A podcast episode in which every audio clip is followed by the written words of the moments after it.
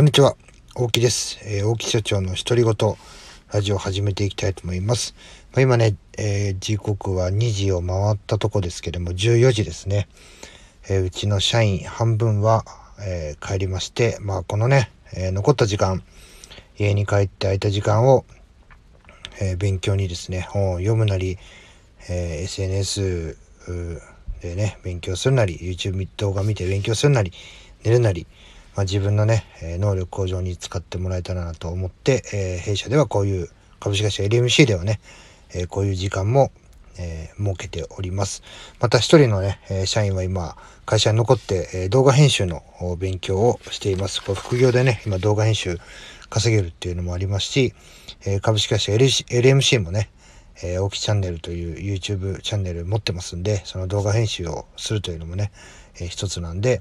まあいろいろなね、えー、仕事以外のこう可能性、えー、スキルをね、身につけていってもらいたいなと思って、こういう時間を設けてます。まあ今日の本題に入りますが、えー、今日僕がお話したいことは3年で7割が廃業。失敗した人の共通点。これですね、うちの社員から、えー、社長から見てね、こういう失敗する人ってどんな人ですかってご質問がありましたので、それをですね、ちょっとカンペを見ながら、えー、話をしていきたいなと思います。えー、3割しか成功しないという現実があります。まあ、中小企業だと、1年後の生存率が72%、えー、10年後の生存率が26%。これね、ものすごい少ないですよね。3年後の生存率が50とかね、5年後の生存率40%とか、こういろんな業種でね、こう生存率っていうのが出てるわけですけども、なぜなのかってそこでですね、え私、まあ、まだね、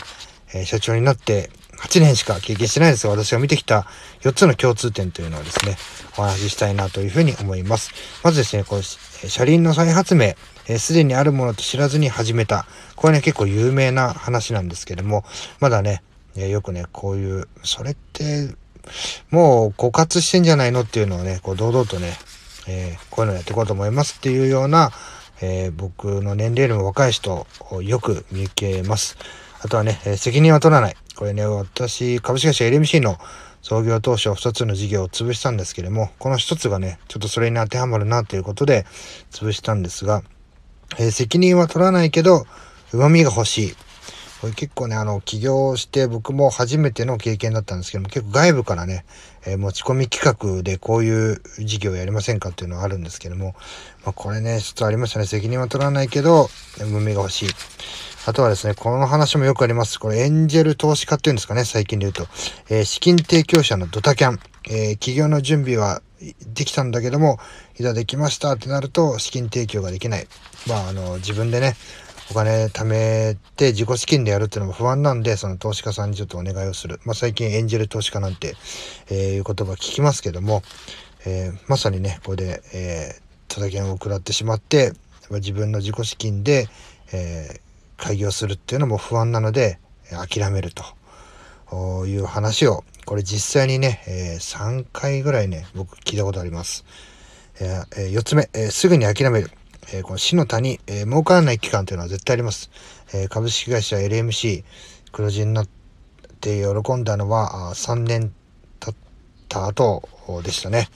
えこの儲からない期間というのはね、え諦めずにどう過ごすかっていうのが大事だと思います。あとはね、え最終的にまとめますと、会社が倒産するときっていうのは、え社長の心が折れたときですね。例えば借金する、まあ限度はありますけども、借金する人がいなくなるとかっていうのは、えまだね、えー、例えばあ私なんか完全独立型ですけども、えー、自分の上司だった人まあ、後に恩師になる人ですね。まあ、恩師の、もう起業してますんで、会社でちょっと人材でなんとかね、こう、手配してもらえないかとか、えー、まああ、やりようっていうのは いくらでもあります。で、お金を借りるにしても、えー、公的機関、えー、高校さんとか新金ですかね。やっぱし、最初のうちに借りるのは、えー、大手の金融機関というのは審査が厳しいですので、難しいと思います。うちも未だに借りてはいません。まあ、高子さんとか新金さんにお金が借りれなかったとしても、私も一度ありましたけども、えー、自分の恩師のからお金を借りてですね、まあ、ちゃんともちろん返済計画とかそういうのも出しまして、えー、信用も得てですね、まあ、信用って言っても紙切れの信用になってしまいますし、最後は、えー、人間関係なんですけども、お金を借りて、え倒産の危機を出したなんていうこともありますので、まあね、あの、金額の規模とか業態とかタイミングにもよりますが、え社長の心がね、折れて、もうダメだ、もうやめようと思った時が、会社が倒産する時なんじゃないかなというふうに思います。今日はですね、え3割で、えー、あ、じゃあ、3年で7割の会社がですね、え潰れていってしまうと。で、そこでですね、え、潰してしまう会社の特徴、え4つ挙げました。え最終的には会社が倒産する時の社長の子が折れた時だよと